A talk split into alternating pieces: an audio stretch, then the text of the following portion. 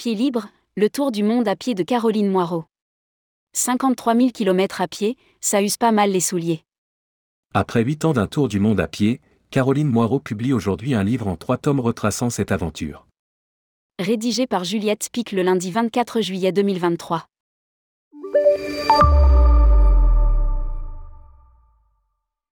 En 7, presque, veille de vacances pour Tourmag, que diriez-vous d'un voyage inspirant? Sans aucun passif de grande voyageuse, ni même de randonneuse, Caroline Moirot s'est lancée dans un tour du monde à pied de 8 ans. Une aventure humaine qui est d'abord née en ligne. J'ai fait un premier voyage d'un an en Australie. J'ai découvert des sites où des gens racontaient leur tour du monde à pied. Je les ai retrouvés et contactés. Je suis devenue gaga de ce truc-là. Et quelques semaines plus tard, je me suis dit, moi aussi. Elle se donne un budget de 4 euros par jour, qu'elle n'a pas eu de mal à tenir, et part, accompagnée par des coéquipiers qui la suivent via les médias, ou bien au gré des rencontres. Dans chaque pays où elle passe, elle apprend des rudiments de la langue pour trouver où se loger et se nourrir, et le sourire fait le reste. Après 8 ans de voyage, elle est revenue avec un film de 22 minutes d'abord, qu'elle présente lors de rencontres avec le public. Elle sort désormais un livre, du moins le premier tome d'une série de trois qui retraceront tout le voyage. Un tour du monde à pied, au gré du vent. Le parcours s'est fait un peu au gré du vent, explique Caroline Moirot. Je voulais absolument aller dans certains pays, comme le Monténégro par exemple.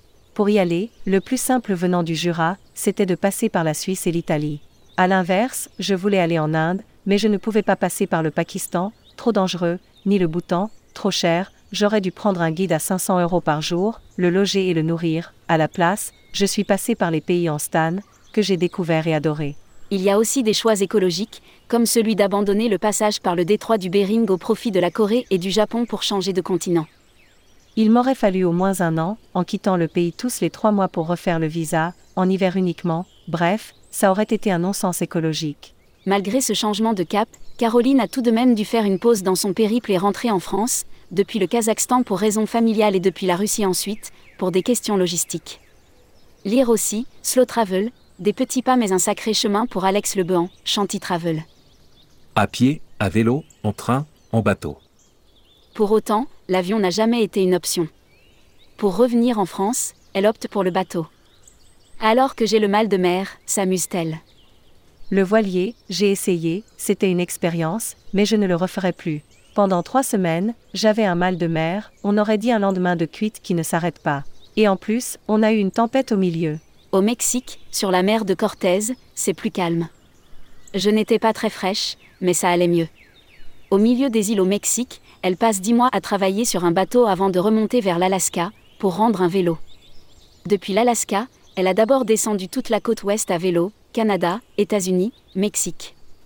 Puis, elle est remontée rendre le vélo, notre étonnement a l'air de l'étonner, bah oui logique, on me le prête, je le rends, avant de redescendre en covoiturage au Mexique.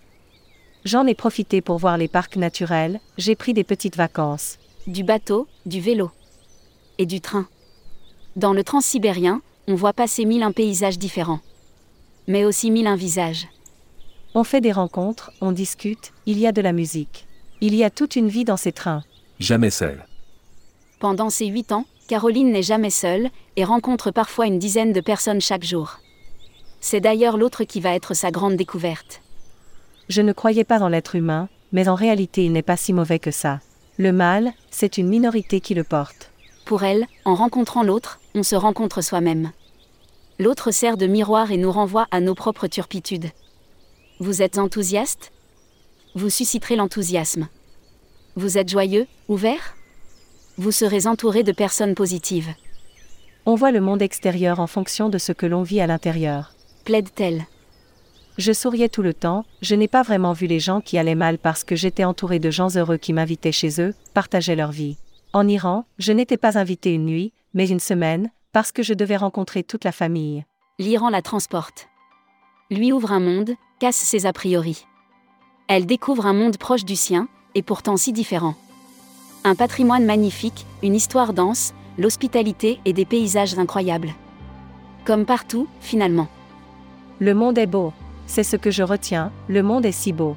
Et la France, c'est un concentré de tout ça en miniature. Tout, à part les fjords.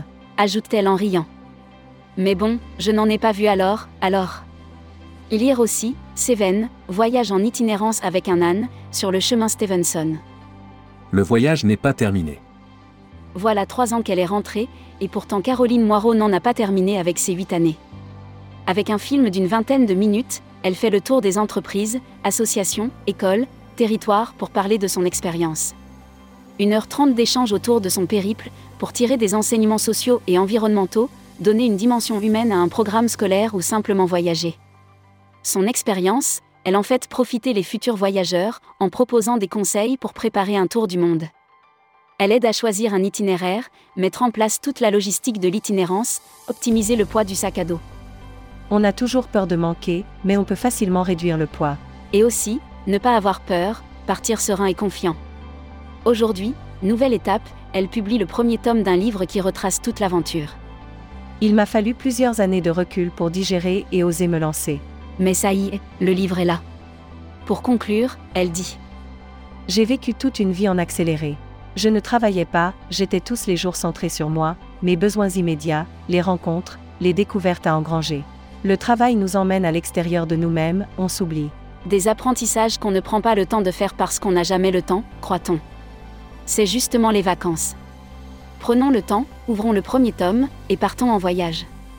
Publié par Juliette Pic. Spécialiste rubrique voyage responsable, tourmag.com.